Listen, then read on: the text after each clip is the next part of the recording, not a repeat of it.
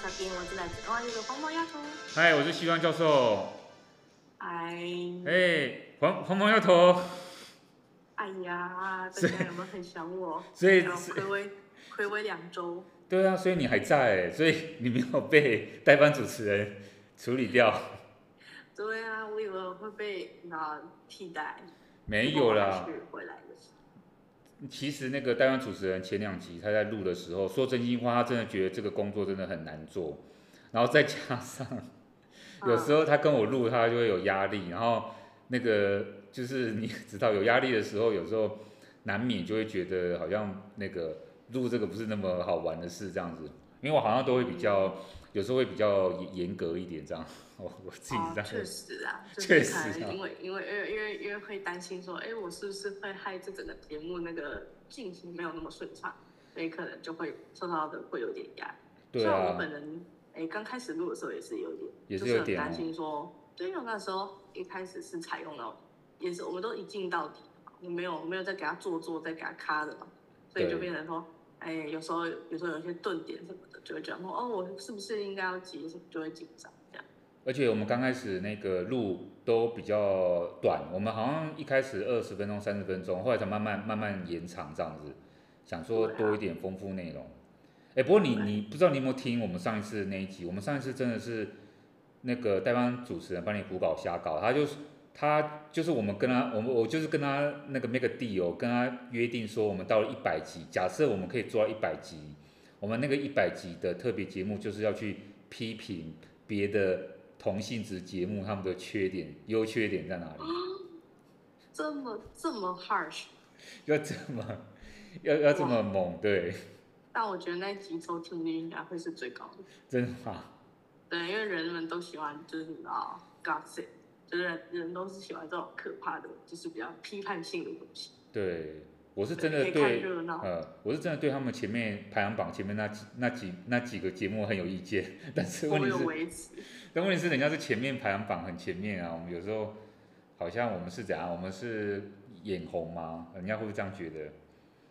嗯，可能就是知名度有差吧。如果今天就是你本来就已经很有知名度，你你今天随便录一个阿里阿扎的东西，人家都觉得哇，好好像蛮蛮有趣的。对。对。所以可能第一步我们要先让自己成为明星，有没有可能？对啊，所以说我们就我现在我现在也是到我呃我们也是尽量在 promote，所以我而且我们有时候 IG 现在都放比较轻松的，本来我们是想说我们的 IG 每天都有一些时事新闻，然后发觉那个好像都没有人点阅，嗯、所以我们后来就改成 po 一些吃饭的照片啊或什么的，还有你上次那个去玩的一些那个那个照片就比较多人点阅这样。哦，是哦，对，因为大家都喜欢看一看那个日常生活的分享。比较轻松。回到纽约，我就觉得哇，回到 back to reality。对啊，你后来怎么样啊？你你你这两个礼拜，整整两个礼拜的时间都，我其实我自己试一下也不敢吵你，我也不知道你到底发生什么事。没有，就是就是等下准备回去嘛，然后准备回去了，就很多东西要弄，比如说新的新的呃，比如说像 I 团体的，I 团体就是一种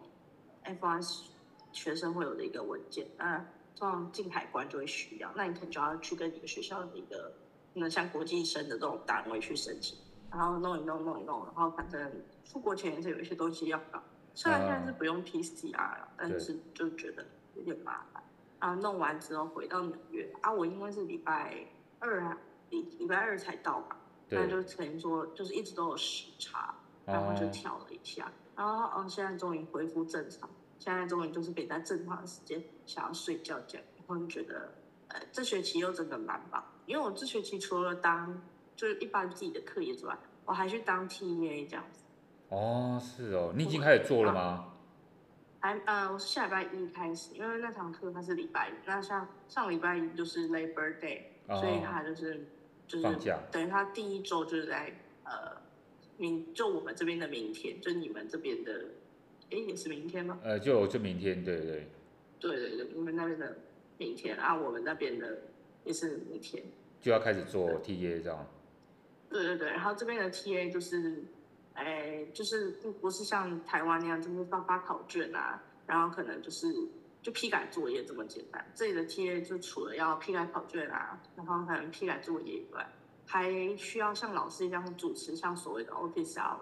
啊，对，就是比如说像有 lab 什么的，那你可能你 TA 你就要去啊、呃、主持一到两个小时的 office hour。那同学对于有什么 assignment 就是作业有任何问题的话，他就是可以来 office hour 然后问，那你就基本上就是帮他们解题，就是有点像教他们的感觉。所以我觉得嗯，就是就是还算是蛮挑战性这样子。哇，那你准备好了吗？你会不会很紧张啊？嗯，我会有一点，因为毕竟这堂课是我不是我们系的课，我是跑去外系当那个 TA。那他们那他，他们那个学系是算算什么生物生物统计，那就是比较偏生物类的，就是生物或者是医学之类的。那像我我的话，我可能就是比较偏呃 general，我是统计类，然后不管什么样的领域都不限定这样，然后可能比较偏向 social science 这样。就是可能偏社会科学一点，那所以就是比如说先备知识方面，你就要自己去补充，然后可能他们他们基本上他们用的统计那些东西都跟我们一样啊，只是说那个背后的知识，它你运用在它领域什么地方要用什么东西，你可能都要自己去搞懂这样。对，不然你你到时候会有压力，人家问你，你会担心那个讲不好或什么，对吗？对对对，所以就会想说，哎，要去准备啊什么就是然后这是不是就是当老师的感觉？嗯，对。啊，你们现在你们现在纽约状况都还好吗？天气什么，或是你回去有比较觉得特别的地方，还是你还是蛮还算蛮想念那个纽回就觉得好像回到不错的地方？哎，我觉得回台湾充电是真的会改变对纽约的看法，因为可能生活在这个城市久了，就会觉得啊，可能觉得很很就没有很很自在。就因为可能你要，你每天都很忙，因为我觉得你回来纽约就是会一直都有事情等着你去做。对。回到台湾就反而对我来说比较像一种慢活的感觉，就是你可以可以真的跟家人相处啊，出去玩啊什么的。对。我就觉得好像真的是有差。啊，纽约的话是六日六日都都还要出去玩啊，出去跟朋友 hang out，好像连 hang out 都变成一种嗯、呃、一种 routine 那种感觉。可是在台湾，就是你你想跟谁出门啊？你想怎么样？其实没有人会特别怎么样啊。但这边就是群体生活，就是纽约是一个我很少看到有人单独的那种类型。对，对，那你昨天有过那个在那边过中秋节吗？有啊，就是大家就一起烤肉，那你就是去 Costco 买东西要一起烤肉这样。你们在哪里烤？你就在你的那你的住所还是？在另另一个人的。朋友的家里，他们家顶楼那边有天台，天台那边都有很多烤肉区啊，然后，呃，有一些什么，有一些什么撞球室啊，哦，反正这边的大楼都非常高级啊，就是基本上你如果是住这种 apartment 之类的，它一定会有什么游泳池、健身房啊，可以打可以打 switch 的房间啊。对，所以那个烤肉架在顶楼已经架设好了，已经是。对对对，反正就是大楼是。哇，那么好，那这么这么。对，很爽。这么好的日子，你对对，反正就是这么 chill。对，对，我就觉得哇，这就是纽约的 vibe，有一种 back to reality 的感觉。对。在台湾的话，哇，你自己在家烤，都用那个小小的小铁网在那边自己烤，不然就是出去外面跟朋友吃烧烤。啊，那在纽约是手把手自己切肉，自己割那个肋排，哦，自己调味的，然后就觉得哇，是美国人也蛮爱烤肉。对啊，反正台湾也是这样，然后不过不过设备有比较先进的，很多人都也是去 Costco 买那个，它有那种比较大的那种 barbecue 的那种架子来烤。对对对。那对啊，所以说我们 IG 也有 po，因为我昨天有去呃，等于是算算算亲戚的朋友那边去去去去吃，就在永康附近而已，哎，就是嗯嗯，对，就是我家附近，然后所以说就很多人聚集，然后我们就。一路上都看到很多人，都也是在在路边，在自己的家门口在那边弄。对，我觉得那种好温馨哎。温馨吗？这样蛮热闹的。蛮温馨。蛮热闹，然后吃真的吃到很撑这样哈，大家真的生活过得都很好，都不怕不怕没东西吃。那老师，你最近有做什么？我最近觉得，我最近就是昨天，呃，昨前几上一周我有去台北露营。我就到一个节目，可是可是你可能没有听过，我不知道你有没有听过这个节目，华视的一个叫《三国演义》的节目。你在你在台湾哦，那可能可能这节目，不过因为你可能也没在看政论节目，它就是一个比较不像政论节目的一个时一个国际算是国际时事，其实它不见得是讲国际的的一个节目。那因为它为什么叫《三国演义》呢？因为它有两个主持人，然后每次只会请一个来宾。然后呢，这两个主持人呢，其中一个主持人他是大陆的大陆来的，但他已经娶了台湾的太太，所以他就定居在台湾。然后他他以前是在英国牛津大学念书这样子。然后后来到香港工作，呃，我觉得可能是一些事情，他决定要跟他太太一起到台湾定居，哎，然后后来没想到就就就做成这个节目啊。另外一个是一个日本人叫那个石坂民夫，石坂民夫他是呃应该是日本一个新闻在台湾的支，他们叫支局长这样子，算是一个小主管。然后呢，啊，可是他中文也蛮好的，所以说他们就等于是两国嘛。那三国，三国第三国就是台湾人。就可能他是找台湾的学者或是谁，理论上是这个样子的，所以每一次就是会有三个人。那我刚好这一集就是被邀请，我就是去呃一个节目就大概有一个小时这样子，然后全部都是在讨论那个这一次呃那个英国首相那个特拉斯他当选之后的一些一些分析这样子。嗯嗯。对，所以我觉得昨天还蛮新鲜的，因为昨天是晚上九点，我是之前。录好，昨天晚上九点直播，然后网络同步。啊、所以说，因为我家里没有那个没有那个华视，所以我就在那边看，就跟你师母在那个在那个在那个电脑前面看直播，哇，有时候看到自己都觉得都觉得自己很 很奇妙，看到自己的那个表现。但是但是昨天还不错啦，就是好像大部分就是大部分都还过程蛮顺利的。然后，因为我本来之前还是有一点小心，因为他那个主持人他丢了超，他大概丢了十几个问题给我，要准备，然后他现场临时会加一些问题嘛，所以说其实是呃我会事先需要准备一下大概的那个内容这样。那上台当然你不能去看稿，所以你就是要稍微把那个东西串串串联好，要记，要要要把它想成一个完整的故事讲出来这样子。分析啊，的故事，也是一个蛮酷的经验。对，所以我就赶赶快宣传，因为想说希望大家按赞。然后之前他们就找一个是台大的老师叫闵居正，你有听过吗？啊，听过。对，他就蛮红的。然后听说他有一集的点阅率，YouTube 的点阅率，你知道是多少吗？多少？两百万。哇，这么多！所以他很有号召力，然后。啊，我就想说啊，当我们不可能到那么多啊，然后就觉得，哎，反正就是，哎，看看有没有认识的人，就推广一下啊，再按一下，嗯、让那个让那个让那个节目的那个好像按赞数可以多一点，啊，看看会不会会不会连带影响到我们这个。那所以我就我就上节目录制节目。不过讲到这个，其实我在录节目的那那一天，那个英国女皇伊丽莎白二世还没有过世。可是她后置昨天的播放已经后置上面有把那个新闻播播进去了，所以说这个就是我们今天 想要跟大家分享的第一个国际新闻的部分。我不知道你在纽约有没有听到这个消息？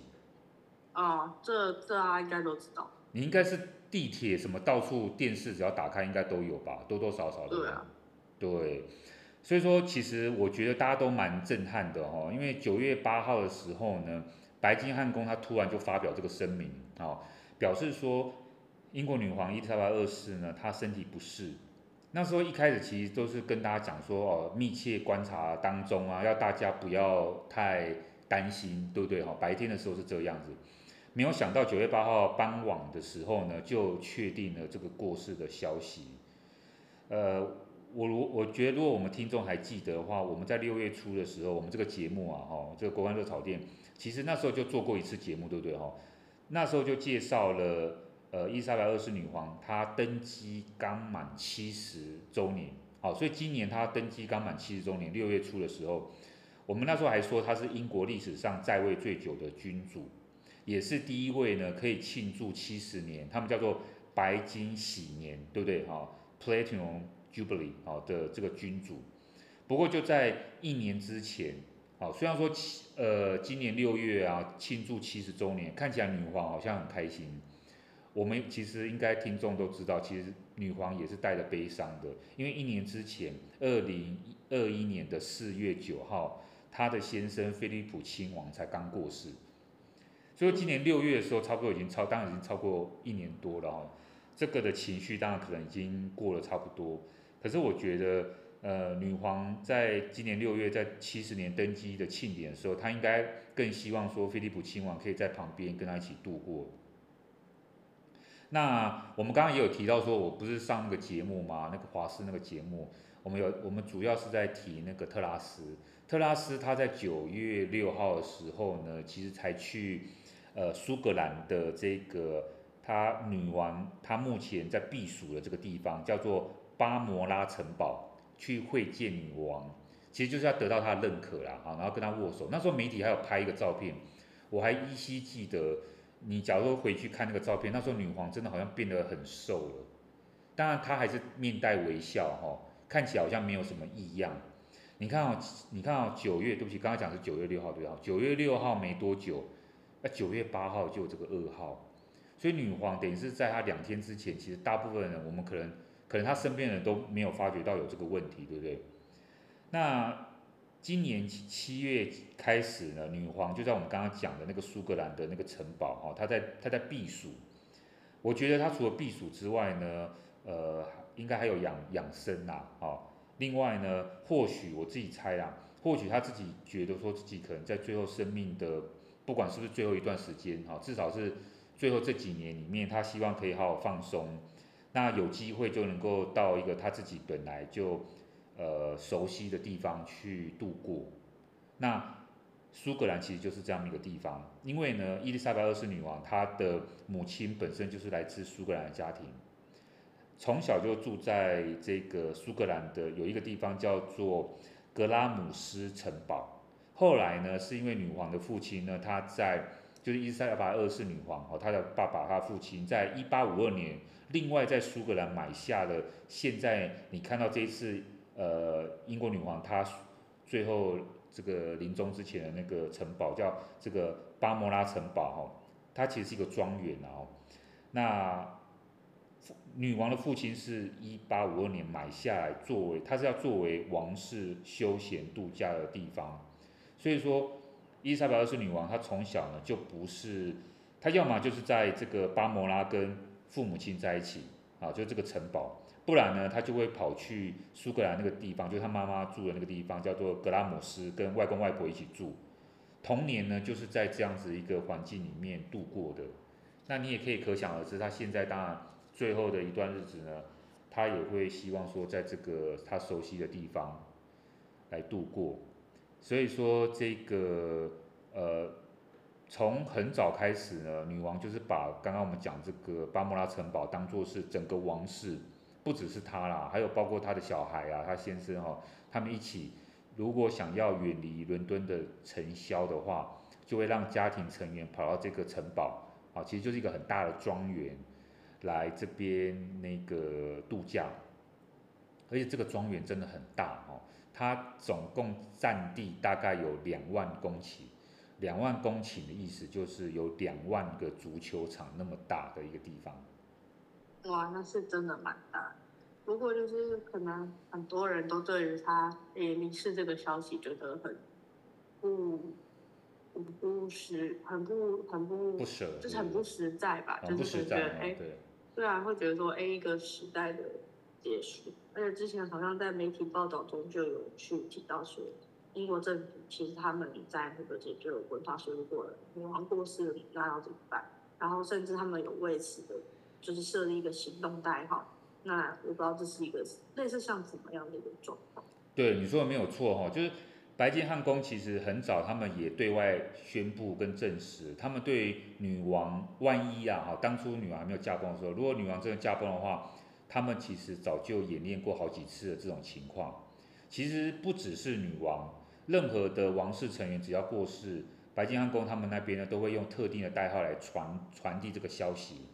并且呢，针对之后过世如果要怎么样的安排，其实他们都会有一定的程序。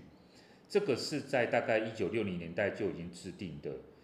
主要是怕说万一如果有突发状况来临。整个白金汉宫会措手不及。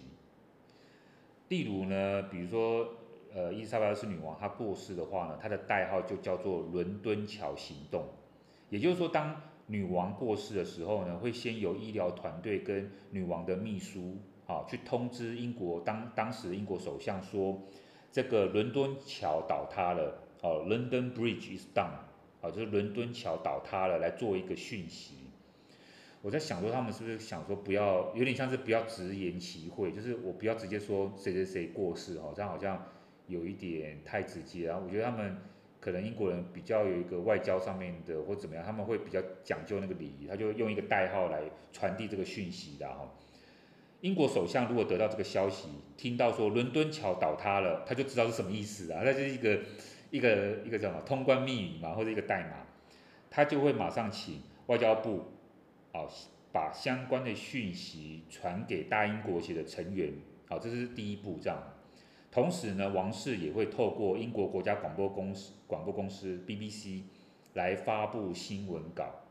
让整个英国民众知道这个不幸的消息。这里面呢，也会有预先录制好的女王相关的新闻影片啊，主持人呢也会同时穿着暗色调。好，最好就是黑色调、黑色系的这个西装，好，她的服装就不会很鲜艳，来去宣布这个女王的訃闻。而且在白金汉宫的大门口，你会发现到，其实这一次也是，他会贴一个小张的一个一个 notes，一个纸，一个算是一个文字讯息，去公告这个不幸的消息，好，看是女王或是其他成员过世。同时呢，王室的网站你去看。它会更改成全部都是黑白的页面来去宣布，好像这一次就是黑白页面来宣布女王逝世的消息。不过呢，这次有点特别，是当然他们有经过一些演练的。那这一次因为英国女王她逝世的地点不是在伦敦，而是在苏格兰的庄园，所以说呢，还有另外一个行动代号，这个行动代号呢就叫做独角兽行动。Operation Unicorn，独角兽为什么？独角兽是因为那个苏格兰的它的它的那个呃吉祥或者说象征的那个动物就是独角兽，好，所以他们就用这个独角兽当做这个行动的代号。这个行动主要就是安排女王她的灵柩移动的过程、移动的计划步骤，要怎么样从巴摩拉庄园。将灵柩移送到皇家火车上面，然后再从火车上面呢，先运往爱丁堡，也就是苏格兰的首府。哈，爱丁堡先停留两天，让所有的皇室的家族成员在那边聚集起来守灵之后，才会继续火车开往伦敦，把遗体呢暂时放在白金汉宫，由守卫来守护。在离世，就是离开，就是这个英国女皇过世五天之后呢，才会继续再往西敏寺，最后她的那个要埋葬的一个地方。女王过世呢，最后跟大家就是分享一下一个一个一个事情，就是说他们会把那一天过世的，我们如果听新闻的话，会听到 D Day，A B C D D 这个字哦，D Day。女王过世那一天，他们就会称为这是一个 D Day，好。接下来日子呢，就会称说，比如说过一天就叫 D Day One，啊 D Day 加一，然后 D Day 加二这样的，比如以此类推，一直加到十，就是举办举办这个女王丧礼的一个时间点。嗯，就蛮酷的。嗯，第一就是嗯象征 Day 吗？我也不知道。然后可能我觉得很多年轻人对于英国皇室的了解，大部分啊都是从电影或电视里。像是我们之前有在听到也有提到那个 Netflix 的一个剧情嘛，老师你有看的那个王冠，后来那个王冠它那个叙述就是主要就是在叙述英国，呃，就是它有很多就是一叙述那种英国皇室的一个部分，然后其中有叙述英国伊丽莎白女王，然后 Netflix 公司它其实有去注明过，哎，影片中是蛮多东西都其实算是虚构。可是据说，据说就是哈利王子他看完王冠之后，还说就是看完之后让他觉得很自在，然后暗示说哦，原本以为会有很多想象的部分，可是看起来绝大部分让他觉得很熟悉。没错，就是我觉得哈利王子不知道是呃他在反讽还是怎么样哈，反正他看那部片，他觉得哎好像就是似曾相识嘛，很多的情节应该这样讲。我觉得呢，哈利王子应该特别对于他母亲戴安娜王妃那一段，以及他父亲怎么样对他母亲的部分，相信都耿耿于怀才才对。这也难怪说这一次不但哈利王子他没有办法，呃，真的见面，好亲自见面到最后女王的那一那一刻哈。据说他的父亲啊、查尔斯王子现在已经登基变成是查尔斯三世了，对不对哈？King Charles 哈。查尔斯那个国王，还在这个女王她最后的那个那一刻哦，还致电当时人在德国正要参加慈善活动的哈利，跟他讲说，你不要跟你的，你不要带你太太梅根过来啊，因为这个很不恰当。他直接跟他儿子这样讲，我觉得他搞不好连他儿子都不希望他过来，就是哈利，好像搞不希望他哈利过来。其实哈利王子自从跟梅根结婚之后，哈，这个梅根哈结婚之后呢，与王室的关系我们都知道非常不好。大家如果去有在平常注意那个新闻就知道了。即便呢，哈利王子是对他的这个祖母伊丽莎白二世心理上是尊敬的，但是哈利王子夫妻他们有很多的做法呢，反而是让祖母哈伊莎白二世很很很切切心啊，我是这样讲的哈，很切心的哈。例如呢，哈利王子夫妻呢，他们在二零二零年一月的时候就公开发了一个声明书。那时候呢，他们就说他们要退居幕后了。其实就是我觉得有时候就很奇怪，就他们结婚之后好像整个都变了一个样了。那退居幕后的意思就是说，不要他们不会再承担任何王室高级成员的职责，或者是履行王室的义务，就是那些要负担的部分，他们都不要做了，要退出英国王室。白金汉宫呢，那时候呢，听到他们的发表声明呢，感觉好像是有那种被告知的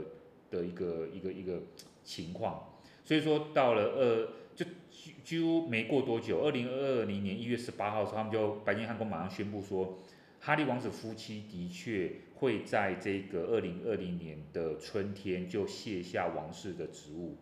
放弃呢使用殿下的这种尊称，啊，这种殿下的头衔。这个还不打紧。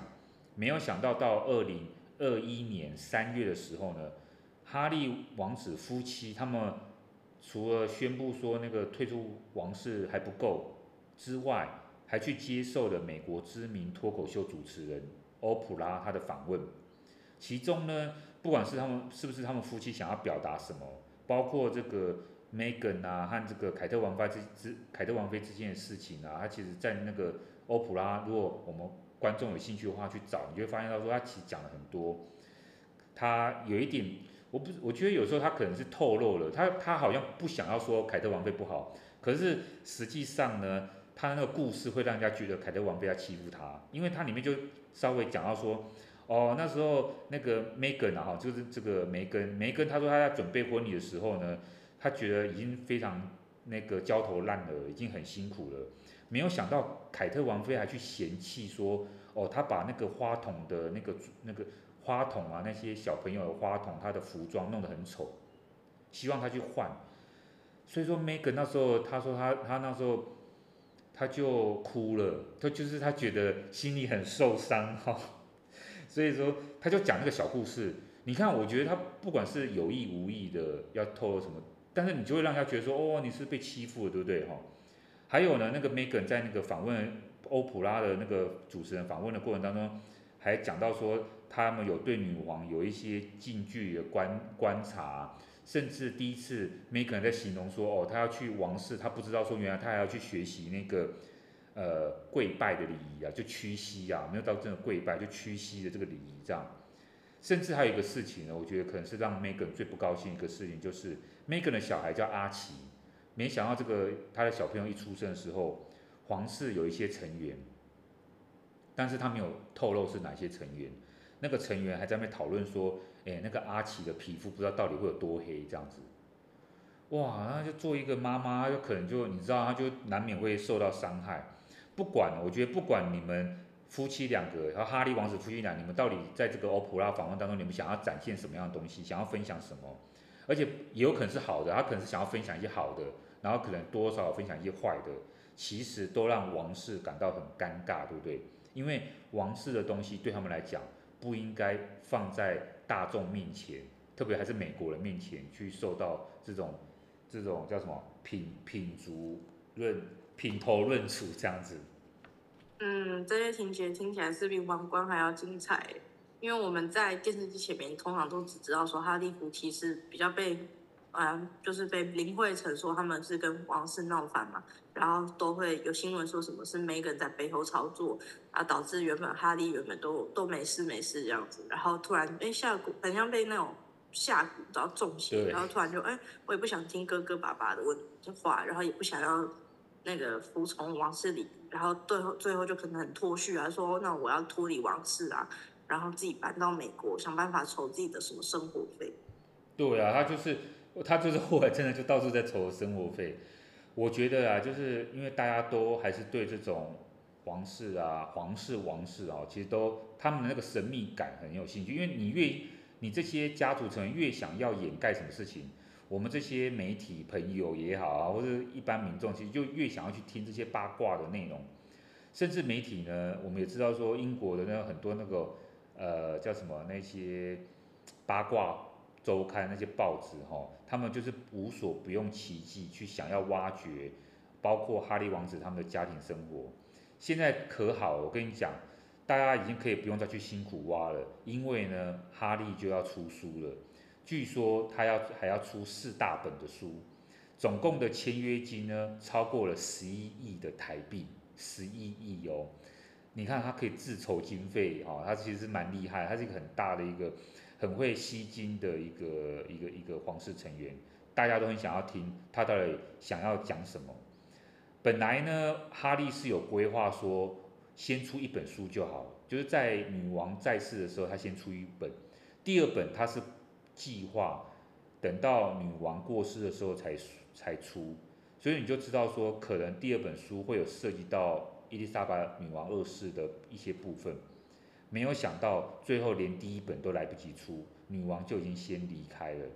可能呢，第一本现在到底要哪时候？我我现在目前听到的讯息，应该是到今年年底啊，二零二二年底的时候，应该就会出版。目前得知是说，第一本书的内容应该是不会放过他老爸啊，也就是现在的那个查尔斯三世国王，因为哈利王子一直很无法释怀的是说，当初他父亲为何要让。你知道那个那个后母也好，或是小三也好，这个卡米拉介入婚姻，等于是毁掉了哈利王子他的母亲戴安娜王妃。还有呢，就是哈利王子跟他哥哥威廉王子呢，也因为梅根的事情哦，和这个这个就是稍微有一些嫌隙呀，恐怕也会巨细靡遗的描述在他的书里面。嗯，结果我们讲了这么多王室内部发生的事情。我记得是印象中，我们之前呃也有提过说，哦，女王其实人在那边就其实就已经有很重要的象征性意义嘛。我们也有提过说，哎，女王对外就是代表英国，她去进行重要的外交活动，然后还是大英国协的一个算是共同尊崇的一个精神领袖跟对象。那老师，你觉得在外交成就方面，我们应该要怎么去看待女王的角色？我觉得女女王哦，她本身在外交上面的经历啊，或者说故事太多了。我们听众想想看，就知道说，她现在已经在位哈。如果这样统计起来，我们刚刚讲了，今年庆祝了七十周年的登基，七十周年，七十年，你可以做的事情其实相当相当的多。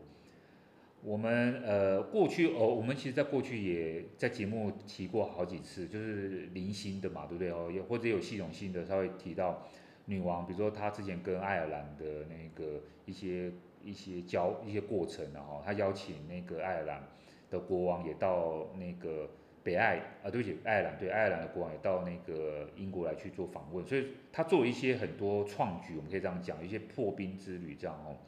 而且她在很多。呃，外交方面，他其实是亲力亲为。好，我们我们看到他很多早期的时候，他都很乐于去出访，跟很多所谓英国前殖民地的国家做一个交往。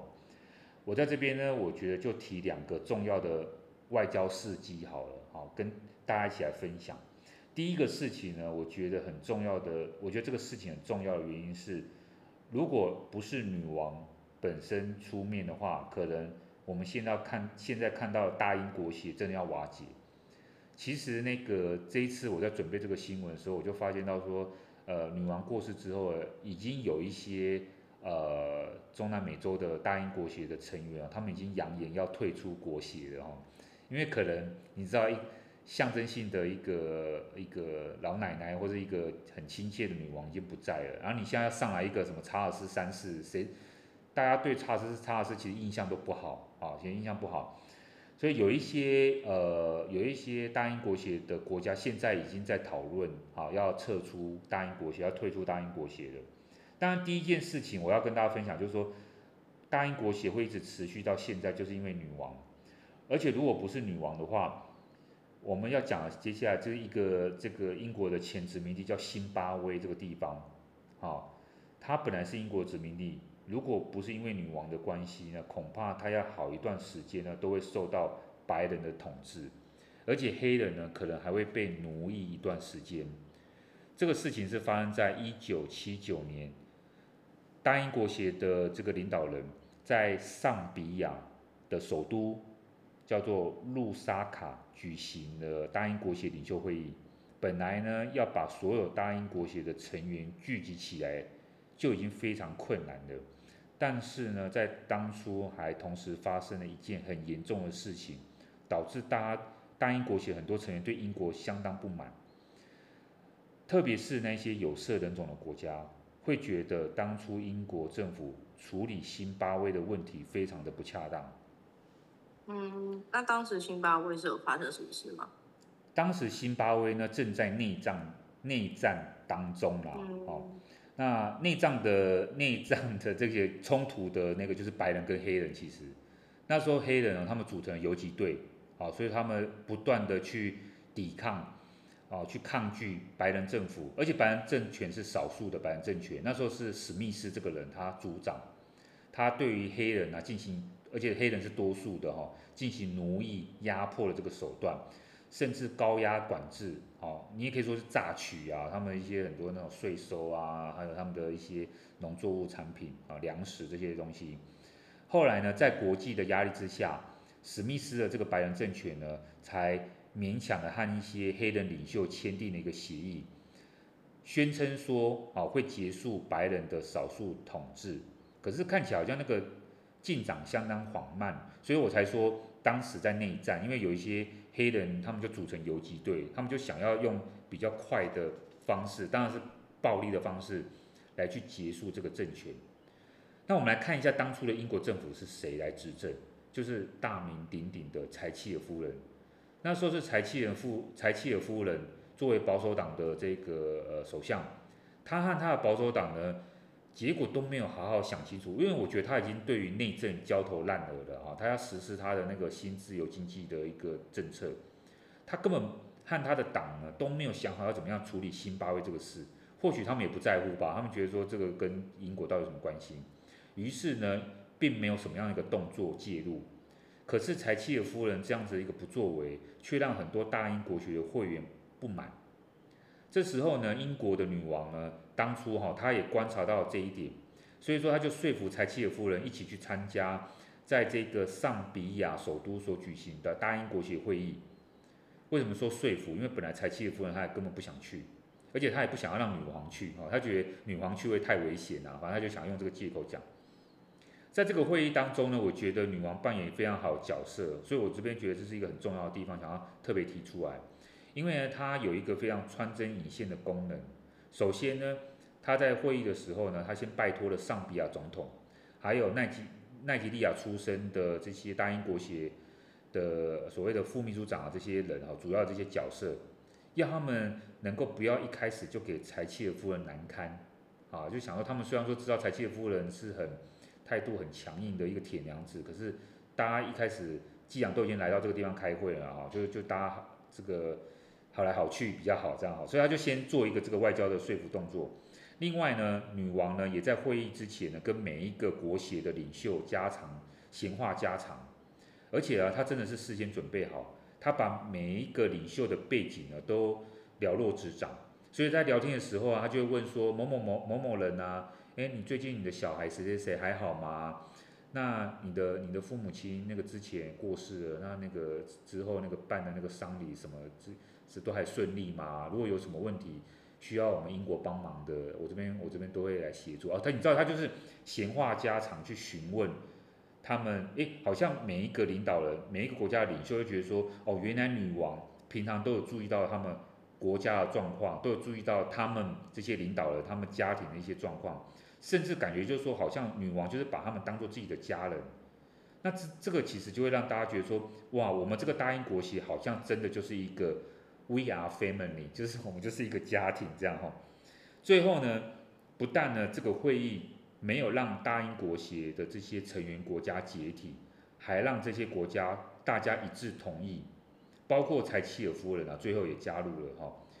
一起对新巴威的当时的内战危机做出一个共同的声明，逼迫新巴威的这个史密斯白人政权交出他的这个指挥权哦。三个月之后，终于完成由黑人多数执政的这样子一个政权交政权转换、政权交替的结果。嗯，那这样听起来，女王奶奶她是象征性作用。还在那边供人景仰之外，其实她的外交手段也蛮，就算蛮灵活，是蛮灵活的，而且她已经在位那么久了，她我觉得她的外交手段会越来越纯熟，对不对哈？已经可能不像她刚当初继位的时候，呃，对于很多国家甚至都不清楚发生什么状况，他要怎么样去呃做这些礼节啊，他可能都不清楚。只是呢，女王奶奶呢也会有踢到铁板的时候哈。那就是在面对中国领导人的时候，似乎呢，伊莎白二世女王呢，还有女王的家人都不知道怎么样面对中国领导人。好，这就是我第二个呃想要讲的这个女王的外交小故事。有一次，女王呢，她出席一个花园派对，时间是在二零一六年的时候，当时的内务大臣啊，就是管理女王的这个整个怎么讲，她的。行内部的行政事务的这个人啊，说身为起居啊，这个大臣，他就跟女王引荐，引荐谁呢？推荐啊，引荐伦敦警察厅的一位女警官，她叫做多尔西啊，这位女警官。后来呢，女王呢跟这个多尔西在聊天的时候发现，哇，原来多尔西就是当初习近平夫妻哦，就是中国领导那个习近平哈，习近平夫妻他们在二零一五年。进行英国国事访问的时候的那一位警方的指挥官，女王她就听到，就是听到听她，因为女王她就在跟她聊天的时候听到说，原来多尔西就是那位指挥官的时候，她就随口脱口说，哦，bad luck，那中文翻译就是说，哇，也太倒霉了吧，哈，反正就是女王就随口这样说了。那没想到多尔西呢，这位女警官也附印的附和的说：“是啊，当时接待习近平他们夫妇真是一个挑战，因为没有想到中国领导人他家他在参加完 Lancaster House 就是有一个地方哦，这个行程之后，居然他们夫妇突然说要取消接下来的所有行程，而且掉头就走了，根本没有理在场的在场的那些英国的接待人员。”最后呢，聊天聊到最后呢，英国女王呢就跟多尔西都有一个同感，就是中国领导人真的是很粗鲁又不懂外交。我我不知道这是不是，就是说这个到底有多大程度？当然你可以说说明中国方面他们会说哦是一个误会或什么，我不知道啊。不过英国人好像女王啊跟接待的这个女警官都有这样子一个感觉，而且这个应该不是传闻啊，这真的是女王有说过这个。粗鲁啊，又不懂外交的这样一个评价，而且还不只是这件事情让王室的成员觉得中国领导人很奇怪。在这个一九九七年香港回归给中国的典礼上面，那时候英国女王呢是派查尔斯王储代表女王过去参加。后来呢，查尔斯回来之后呢，在他日记里面写道：中国领导人就像是恐怖的古老蜡像。为什么这样讲呢？他们就觉得。可能就是查尔斯觉得说他们笑起来都很僵硬，都很，你知道都很假这样哦。而且呢，当初江泽民的谈话，查尔斯形容简直就是可怕的苏联式宣传。查尔斯还说，整个交接典礼的过程就是一个恶心的宣传。哦，我觉得查尔斯真的有时候讲话有点太毒了哈，对不对？嗯，他讲话也是蛮蛮不经修饰的。他可能他这样有出入吧？对，蛮出入的。应该说，应该说，可能两方都不欣赏彼此的作为吧，所以就是可能就是交流上就是没有非常顺畅的感觉。嗯，没错啊。当然，英国他可能那个要所谓交还香港，他也是心不甘情不愿的。然后你说英国女王她要接待这个来自算是有一点集权国、威权集权国家的一个领导人，他可能也嗯不是很愿意哈。但有一种说法是说，英国还是很呃怎么讲？很觊觎这个中国强大的经济实力啊，所以我们刚刚讲说，二零一五年的时候嘛，哈，他们有这个接待习近平夫妇，只是这个经济实力到现在，呃，我我那时候上节目，我这个这一周上一周上节目也是有讲到这个哈，现在那个新的这个特拉斯当选之后，好像对于整个呃英国对待中国的态度就有一个很大的转变。好，我们可以晚一点有时间可以再讨论这个特拉斯这个人。第二则国际新闻要跟大家分享的呢，是另外一位重要领导人过世的消息。这一则新闻本来应该要上一周就要跟大家来做讨论，只是因为呃上一周有很多不同议题，我想问我们先，我记得我上一周好像讲了一个比较比较也稍微比较轻松的话题哦，所以我就想说留待之后来讲，没有想到哎这一周刚好。呃，算是很不幸的嘛，就配合了那个伊莎白二世过世的消息，就一起来讲。这个位重要领导人是谁呢？他就是苏联的，哦，是前苏联的末代总统戈巴契夫。戈巴契夫呢，他在八月三十号，好，今年八月三十号的时候，因为严重的慢性疾病，据说就是肾脏病跟糖尿病这两个交交互影响哦，在医院病逝，享年是九十一岁。那我们刚刚讲那个伊莎白二世女王，她是九十六岁，对不对？哈，今年是九十六岁过世。虽然说身为这个前苏联的领导人戈巴契夫，没有想到呢，他过世的消息呢，引发了英国、美国、法国、欧盟、联合国的重要领袖都发表声明哀悼。我个人是怀疑，如果今天是普丁过世的话，这些西方人会哀悼哦。他们能够不要放烟火，不要庆祝就已经很不错，对不对？因为呢，对，因为这些西方领导人，他们要强调的是，他们歌颂戈巴契夫，他们尊崇、尊敬戈巴契夫的原因是，认为戈巴契夫在冷战末期具有勇气跟远见，以至于戈巴契夫在冷战的末期突然之间就宣布，好，冷战结束，就就是他代表。前苏联啊，片面的就说，呃，这个冷战结束了，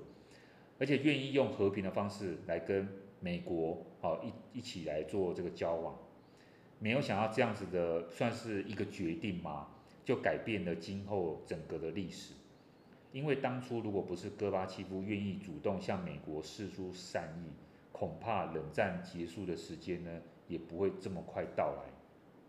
但以前是有在教科书上是听过这一段吧，可有些人是反而觉得说啊，是因为美国在冷战中他非常强势嘛，他打垮了苏联的经济，也导致说戈巴契夫可能觉得情势也不对，不得不跟美国去讨好或示好，或者是他就是根本就是跟美国就是有认输，因为他觉得说苏联也没有那个能力再竞争下去。那你觉得老师，你觉得这个观点是对的吗？没错，就是真的蛮多人是这样想，当然。我们在学术讨论上面都有不同的理论啊的立场啊学派啊，都开始在做一个分析。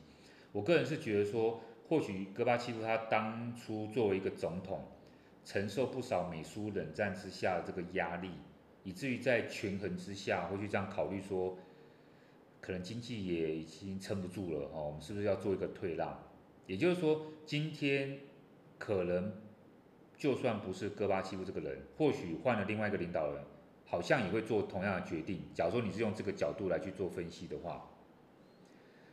不过我自己是认为说，从我对于俄罗斯人，或者说我们现在看待俄罗斯哦，他们的民族性啊，或者他们各种行为，你能够想象说，假如说今天是换成普丁，他会这样轻而易举的就认输吗？我觉得应该是不太可能哦。他说不定他就是会觉得他就是还是要坚持下去，就像现在乌克兰。俄罗斯的战争一样，即便最后要赔上整个苏联人的性命。所以呢，戈巴契夫在历史上作为一个权力握在手这么大一个权力哦，在手上一个领导人，他能够愿意做出退让，释放出善意，我个人认为他还是需要有很大的勇气和承受各种不同的压力，因为呢，很有可能他这样子跟美国示好，马上就被国内认为说你是一个叛国贼啊，然后就把他推翻了，这个也是很可能，很有可能啊，对不对？我们现在看一下戈巴契夫到底做了哪些事情哦。在最后一段时间，他要结束这个向美国示好、结束冷战的时候，他其实做一些事情，因为他是在一九八五年出任苏联共产党的总书记，在两年之后，也就在一九八七年的时候，两两年短短的时间就已经开始积极推动与美国当初的总统雷根啊，他们就签订了一个叫做中程飞弹的条约。双方同意呢？什么叫中程飞弹条约？就是双方同意要去销毁两千六百一十一枚的中程飞弹，这些中程飞弹都是可以装载核弹头的。而且呢，当下这个美苏两方面都承诺从此不再研发和测试类似的武器。其实这个就是当初苏联和美国在冷战时期，本来他们利用那种核核武啊、核子武器在相互威胁。取得所谓和平平衡的这样子一个策略之下，一个很重大的一个突破，我我们可以这样来看待哦。这边有个小插曲是说，川普呢，他在就是美国的总统哈，后来我们知道这个川普，他在二零一八年十月二十号的时候，居然就宣布说，因为不满意俄罗斯不守信用，美国宣布片面退出这个所谓当初。戈巴契夫跟雷根签订的中程飞弹条约，戈巴契夫那时候在俄罗斯听到这个消息哦，他人已经八十七岁了，他还是透过媒体大骂川普。他说：“到底川普跟华盛顿特区的那些家伙，他们真的知道说他们的行为会带来什么后果吗？”戈巴契夫还说：“当初这个条约就是要限制核武的发展，就是在保护地球的寿命。”所以，我刚刚有我刚刚有一段有点讲比较快，就是说，因为黄毛丫头有学过那国际关系一些理论，也知道说，就是美国跟苏联他们就想要用这种核子武器去威胁对方，然后威胁到最后，他们就产生一个恐怖平衡这样。可是戈巴契夫就不认为这个是可以带来和平的，哦，这个平衡其实会带来灾难的这样。嗯，我觉得他这个想法也是蛮有远见的，他也算是戈巴契夫也是老当益壮，因为他当初他都已经这么老了，他还。愿意跟川普去对呛，然后他感觉起来也跟我们之前我们对于俄罗斯人普遍那种比较有心机啊，比较偏邪恶的感觉，比较好像不太一样。对，我们有时候都丑化他了，而且你刚刚讲的没有错呢。其实戈巴契夫做的事情，或者说他释放出的善意还不只是这些。如果我们还记得一九八九年这个时间的话，一九八九年是德国柏林围墙倒塌的时间。当初呢，作为苏共总书记的戈巴契夫，他就做了一个决定，就是不派苏联军队介入，就是因为他的这个决定，这个造把这个柏林围墙就是变成是一个事实了哈，那也成为结束冷战的时候，冷冷战结束当初的一个象征，因为戈巴契夫他其实是支持东西德统一的啦，好，你看他就做一个这样决定，然后呢，对外。跟美四出善意，然后呢，也让柏林围墙就自己自然而然倒塌了，然后让他们东西德自己去回归。当他自己对他们自己国内俄罗斯，或者前苏联国内，戈巴契夫其实还是积极的推动经济改革，舍弃了原先的苏联的那个模式，就是计划经济，像是国家做计划这样。我觉得这个听起来就很像邓小平当初哦，在文化大革命之后就觉得说中国不能够再这样搞下去了。中国应该要对外开放，对内实行经济改革。所以说，回到戈巴契夫这边，他的政策也是这样。他当初就是开始透过所谓的重建跟开放，来让苏联的经济可以现代化，社会结构可以重新调整。当初戈巴契夫呢，他并没有说最后的目标是要让苏联瓦解哦，其实他并不是这个他，这不是他的目的，他只是不希望苏联跟美国继续冷战下去而已。他也是希望说苏联内部可以有经济改革，然后呢，跟美国和平相处，这样就好。只是没有想到苏联最后瓦解，对不对？就变得各自独立的国家。这个呢，虽然说没有在他的规划之内，可是还是变成是他的一个历史共业嘛。因为后来俄罗斯内部就有很多的声音认为，苏联的瓦解是让整个苏联国力衰退，好，或者说让俄罗斯国力衰退，领土丧失。之后你就会看到普丁就是不同的领导风格的人了。不管怎么样，有人会说呢，戈巴契夫当初为何他好像突然一念之间觉得要和解，就突然宣布说要结束冷战？我们其实都在猜哈，因为呢，你看这个是在苏联的体制之下，这样子的一个选选项或者这样一个想法，其实它是不被鼓励的。你没有办法想象说，在当初那个情况之下，你会去，你一个身为一个领导人，你居然会去想说要结束冷战。况且，戈巴契夫他是可以做到总书记的的一个这样一个人哈，一个这样一个领导人、政治人物，代表戈巴契夫，你有很多的观念其实都跟党的传统理念是一致的，怎么可能你会说变就变，对不对？那我个人是觉得说，从戈巴契夫的角度来讲，或许他觉得他并没有什么改变，因为他的解释就是他觉得美苏之间不应该要再斗下去了，因为核战如果真的爆发，真的会死人。那我们一定也会想。既然戈巴契夫可以这样想，其他领导人会不会也这样想呢？比如说普丁呢，他会不会有一天突然灵机一动，觉得说，哎，俄乌战争不要打了，我们这样下去真的不是办法。不管怎么样，如果说我们这个听众啊，想要多了解一下戈巴契夫他的一些想法啊，他当初的那个决策那个过程哦，我们可以去看他的回忆录，因为他的回忆录今年五月才刚刚有中文版的上市。啊，他中文版才出有这个书，那个书名就叫做《戈巴契夫冷战回忆录》，有兴趣听众可以买来看一下。嗯，有兴趣的话可以就是去选购。那听说戈巴契夫他自己本身的告别式是已经在九月三号就已经举行，可是当时普丁是就去呃在现在一号的时候有去医院跟戈巴契夫的遗体就是致敬啊，可他并没有去参加九月三号主要的这个葬礼。仪式，因为他是说，哦，他另有行程安排，而且我记得普京他好像也没有替戈巴契夫举行国葬，那他又只透过呃，像是政府发言人说，哦，到时候葬礼会有国葬的元素啊，这到底是什么意思？对，这个其实我们也听不懂，什么叫做会有国葬的元素哦，是怎样放一些国旗什么东西在里面吗？我不知道哦。很明显的是，戈巴契夫在世的时候，普丁跟他可能已经就已经不对盘了。据说呢，很多俄国人跟普丁一样，都觉得苏联会瓦解是一个悲剧，因为后来陆续呢，把这个俄罗斯呢带入到了一个十年之久的大规模贫穷，而且还弱化了俄罗斯在世界的大国地位。普丁呢，好像。等到他上来之后呢，才慢慢的恢复到了这个俄罗斯当初的那种苏联的这种光荣啊，哦，变成好像又恢复到了世界强国的这个这这个这个系列里面。在这一次的俄乌战争期间呢，戈巴契夫其实他还个人还表示哦，希望俄乌之间可以早一点停止敌意，立刻展开和平谈判。但是看起来和平谈判呢，是普京最不想要做的这件事情。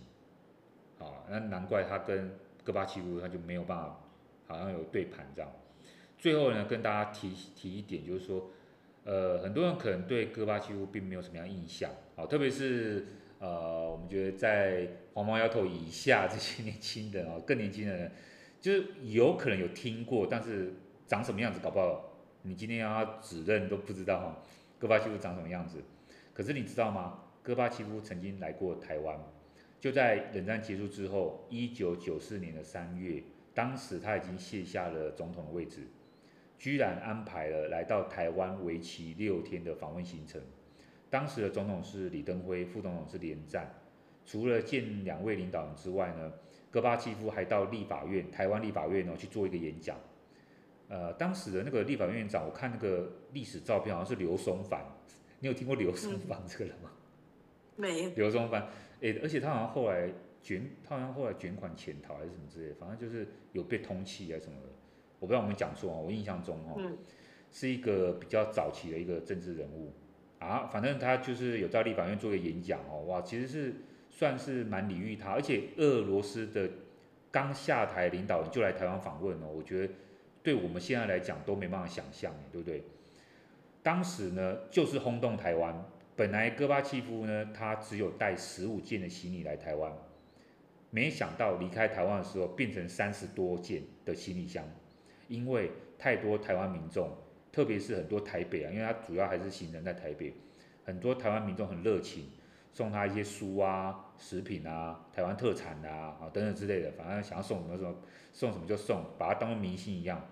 戈巴契夫呢，也在会见李登辉的时候说，他个人是希望。两岸的问题就两岸自己来解决，但是呢，一定要用和平的方式，而且要一步一步循序渐进的方式来做。各位听众，这不就是戈巴契夫当初在苏联啊的时候，他宣布冷战结束的时候的那个主张吗？嗯，确实，就是蛮有一种该怎么说？我觉得领导人愿意做出类似像这样的决定，其实都。蛮让人敬佩，就是不管是舍弃权力啊，或是让渡权力给，我觉得不是很多像是民主化的过程也会有像这样的领导人，就是他不是说觉得如果像戈巴契夫他是放弃苏联的这个统治权，他就是希望可以跟世界接轨。那可是有些民主国家，他可能内部他在民主化的过程里会有像这样的领导人，他去做一个比较智慧的判断，他觉得说，嗯，是时候该让渡权力给呃可能民众了。而不是把权力紧紧的掌握在自己的手上。我觉得像这样子的领导人，就是会让人由衷的觉得，哎，他是有智慧的，就是他懂得去判断形势之外，他也愿意去放下，应该说某种对权力的某种执、嗯、执着。对，对，我觉得这个是蛮让人感动的。那这次本次就是我们提到的这两个呃领导人，我是觉得他们都各有他们的。一些让人呃觉得很特别的一些事迹啦，然后像是他们两个人的时代其实也都是蛮贴近。你看一个人九十一岁过世嘛，一个人九十六岁过世，他们应该也算是就交叠在同一个时代的对人。那他们的陨落也算是好像对某个时代画下来有一种据点的感觉。所以多多少少就看到很多人对于英国女皇啊，最多本本来就是英国女皇，就对她。有一种好像不知道为什么明明就不是英国人，还会有一种啊好像少了些什么的感觉。对对。所以我就觉得说，嗯，那就真的是可能他对这个国际社会的一个影响力是是真的在的这样。对啊，我们也被影响到了这样子啊。对。对。对，就是就是可能他逝世的时候，还是会有种很不真实的感觉。没错。不过我觉得今天很，今天我觉得最高兴的就是我们欢迎黄毛丫头回归啦，我好像，哎呀，对，因为你现在录音的，你你现在录音的时间是早上啊，所以黄毛丫头其实也才刚起来，他我觉得他也很辛苦，他礼拜礼拜天应该是要睡到自然醒，但他还是 提早起来啊陪我们听众录音，等一下等一下说不定他就要去呃吃早餐跟准备准备课业，对不对？哦，不过还是很开心你可以回归，对。对，希望观众朋友们也喜欢这一集的内容啦。那就是回归纽约之后，也可以开始跟分享一些我在纽约继续的生活给大家。那像嗯，就是就像我说的嘛，就是回到纽约，back to reality 那种感觉。对。就是如果之后有再去一些比较特别的景点啊，或者是有发生什么奇闻异事的话，那就之后再在节目里面跟大家分享喽。那么第七十一集的国馆人场地，差不多这边告一个段落啦。那我跟老师呢，也在这边呢，就是跟大家说拜拜喽，拜拜。拜拜。